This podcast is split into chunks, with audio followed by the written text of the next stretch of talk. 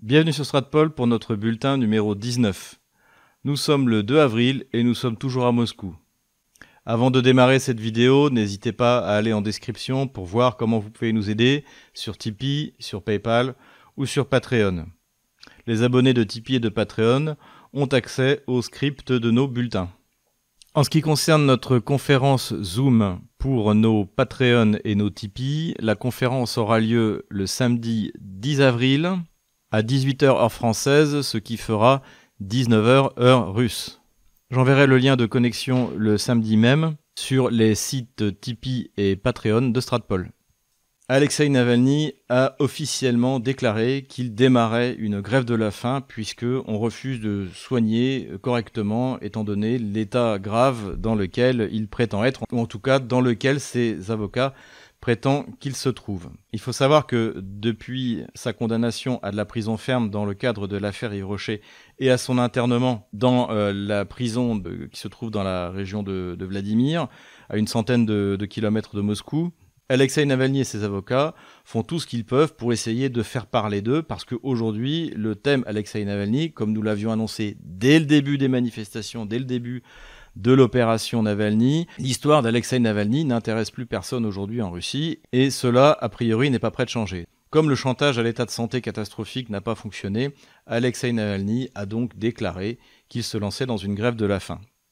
Alors la grève de la faim est une arme euh, politique extrêmement puissante quand elle est menée par des gens qui sont prêts à aller jusqu'au bout. L'exemple le plus fameux et le plus terrible, eh bien, ce sont ces grèves de la faim qui ont eu lieu en 1981 en Angleterre par des activistes irlandais, dont sept d'entre eux sont allés jusqu'au bout et en sont morts, notamment le fameux Will Sands, qui lui aura jeûné pendant 66 jours jusqu'à en mourir. Est-ce que Alexei Navalny va jeûner 66 jours jusqu'à en mourir? Je n'y crois absolument pas, je tiens à le dire tout de suite. Je pense que nous allons avoir une grève de la faim à l'Oleg Sentsov. Donc Oleg Sentsov, c'est un terroriste ukrainien qui avait été arrêté par euh, les services russes en 2014 et qui avait euh, déclaré en mai démarrer une grève de la faim. Il avait euh, prolongé cette grève de la faim, je crois, jusqu'en octobre 2014, ce qui fait qu'il a battu le record non seulement de notre Seigneur Jésus-Christ, qui était de 40 jours, mais également celui de Vissande. Et on peut même dire que tenir plus de 5 mois en grève de la faim le met au niveau de Terminator. Évidemment, Oleg n'a pas fait de grève de la faim. Il a continué à s'alimenter euh, à sa demande d'une manière ou d'une autre, car contrairement à Guantanamo, la Russie ne fait pas de, euh, de nourriture forcée, de force feeding, n'est-ce pas? Il a fini par abandonner sa grève de la faim en disant qu'il ne voulait pas qu'on le force à se nourrir, sachant qu'en plus, d'une manière ou d'une autre, il continuait à être alimenté. En effet, après 40 jours, si vous cessez de vous alimenter, votre corps commence à manger euh, ses propres organes en tant qu'adepte du jeûne thérapeutique, je peux vous dire que ça peut être bon pour la santé, mais au-delà de 40 jours, ça vous tue. Je n'ai pas cru à, l'époque à la grève de la faim d'Alex je l'avais d'ailleurs dit sur mon compte Twitter qui depuis a été supprimé, et je ne crois pas non plus à la grève de la faim d'Alexei Navalny. La Russie poursuit sa politique euh, d'expansion vers l'Asie, d'expansion économique j'entends, et vient de finaliser avec le Pakistan la construction d'un gazoduc. Ce gazoduc n'est pas construit pour amener du gaz de l'intérieur des terres russes vers le Pakistan, mais pour permettre au terminal qui se trouve sur la côte d'amener le gaz à l'intérieur des terres. C'est un gazoduc qui fera un peu plus de 1000 km. Les relations donc entre euh, la Russie et le Pakistan sont au beau fixe, on l'a déjà vu par plusieurs achats euh, d'armement russe de la part du Pakistan, mais en outre ce gazoduc à terme devrait être relié avec les réserves de gaz iraniennes qui sont exploitées euh, par la Russie. Et donc elle est contre la volonté euh, non seulement d'embargo, mais même de blocus exercé par Washington sous la pression israélienne. En faisant cela, la Russie rejoint une politique qui est également menée par la Chine, qui bien sûr investit au Pakistan, qui est un moyen de contrebalancer un grand rival chinois qui est, qui est l'Inde, et également en Iran, puisque nous venons d'assister à la signature d'un accord de 25 ans entre l'Iran et la Chine. À n'en pas douter, cette signature de cet accord avec l'Iran, comme le rapprochement sino-russe, est une conséquence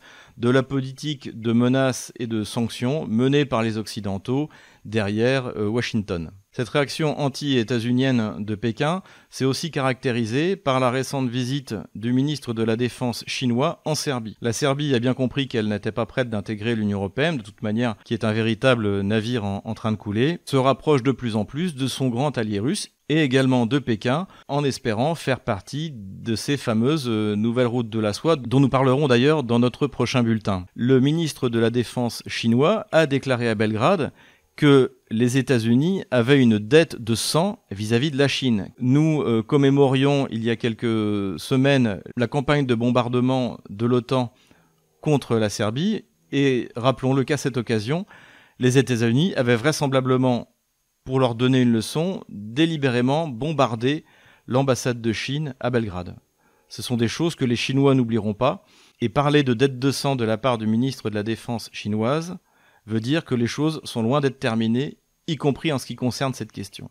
Voilà, pour reprendre le terme d'Hervé Juvin, nous assistons plus que jamais au grand basculement du monde, grand basculement de l'Occident vers l'Asie. Le grand sujet de notre rubrique cette semaine, eh bien, c'est l'évolution de la situation à la fois en Ukraine et en mer Baltique. Depuis le début de la montée en tension dans le Donbass, nous nous sommes montrés sceptiques vis-à-vis de la réelle volonté de Kiev de lancer une offensive dans le Donbass.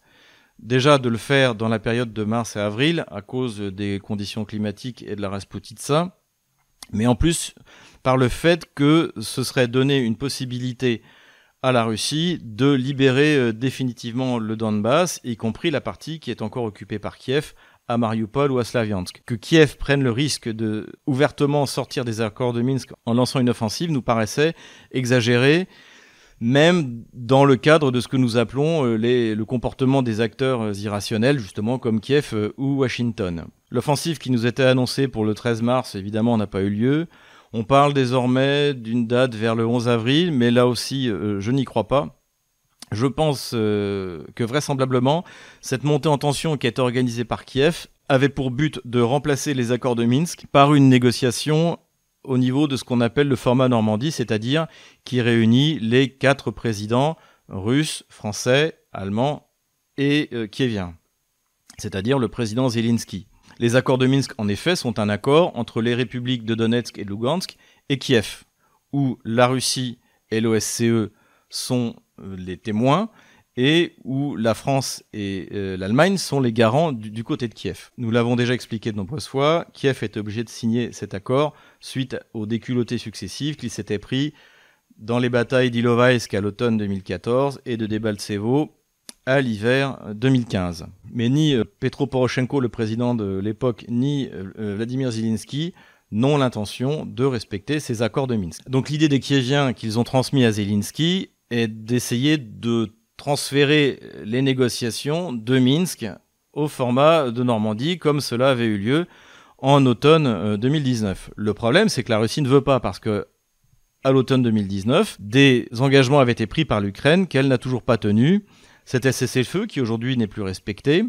C'était également le transfert de prisonniers, l'échange de tous contre tous, des choses qui sont d'ailleurs dans les accords de Minsk, dans le protocole Steinmeier, etc., etc. Donc tout ça, Kiev n'en veut pas, donc Vladimir Poutine ne veut pas voir Zelensky, qui essaie désespérément de retrouver une position euh, crédible. Zelensky, dans cette tentative, a complètement échoué puisque une conférence a bien eu lieu, mais sans l'Ukraine. Emmanuel Macron, Angela Merkel et Vladimir Poutine se sont réunis, alors dans un format vidéo qui est devenu assez courant maintenant depuis le Covid-19, mais sans l'Ukraine. Et donc ils ont parlé de l'Ukraine sans l'Ukraine. Ça a été évidemment une énorme humiliation pour euh, Zelensky qui se retrouve particulièrement isolé et déjà le niveau de tension commence à diminuer et c'est désormais l'Ukraine qui dit que de toute manière ils ont reçu des garanties de soutien en cas d'attaque de la Russie pour libérer le reste du Donbass. La Russie, d'après les informations qui circulent et les vidéos qui sont publiées sur Internet, redéploie effectivement des troupes à l'intérieur de ses frontières dans le sud, pour évidemment bien rappeler à l'Ukraine que si par hasard elle ose attaquer les républiques de Donetsk et de Lugansk, la riposte sera immédiate et probablement définitive. Ce que semble cette fois avoir compris Kiev.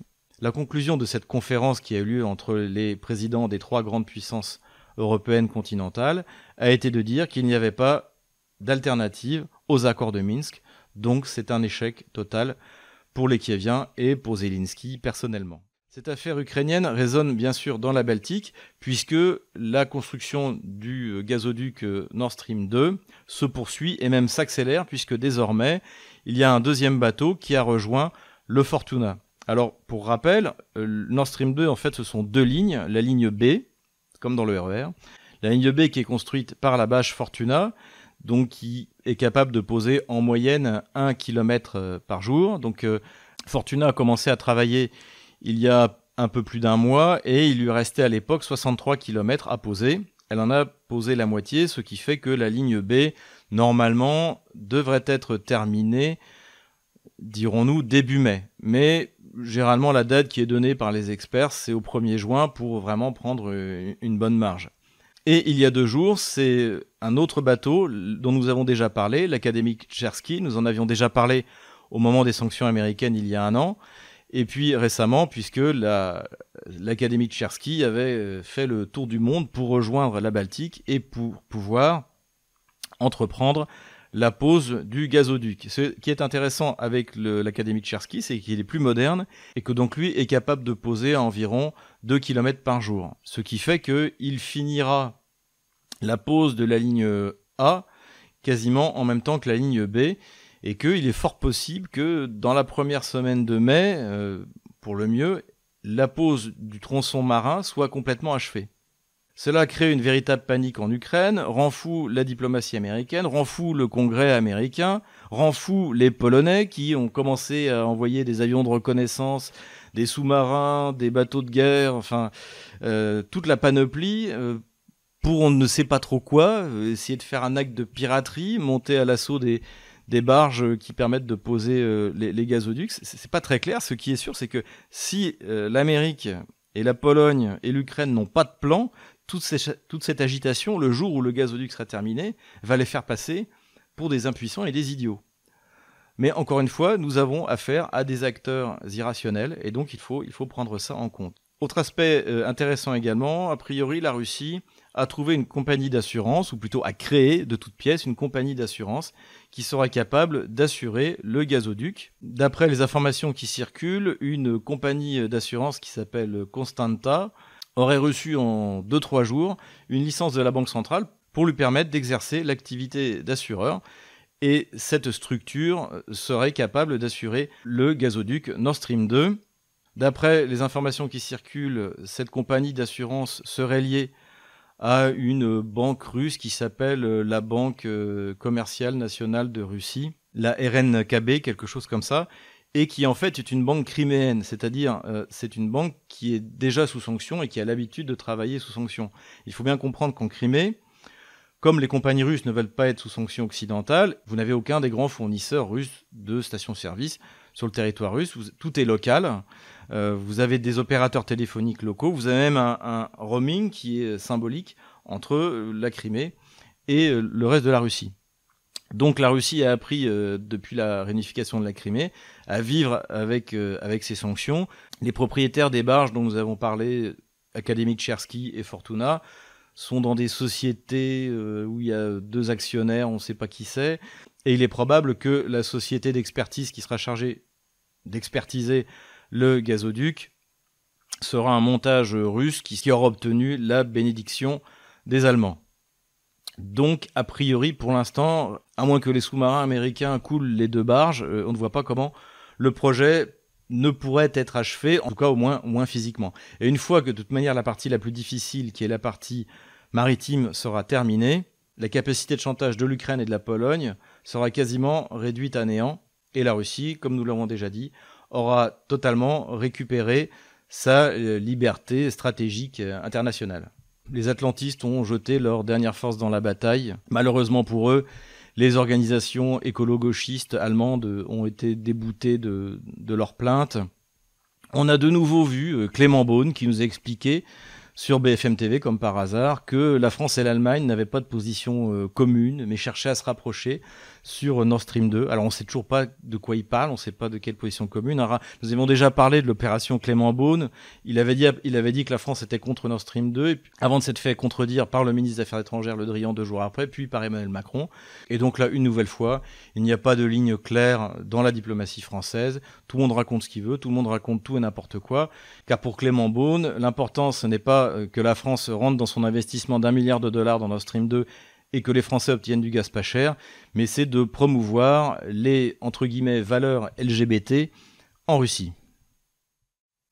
L'on me demande souvent quel livre lire sur la Russie, sur Vladimir Poutine, pour comprendre ce qui s'y passe.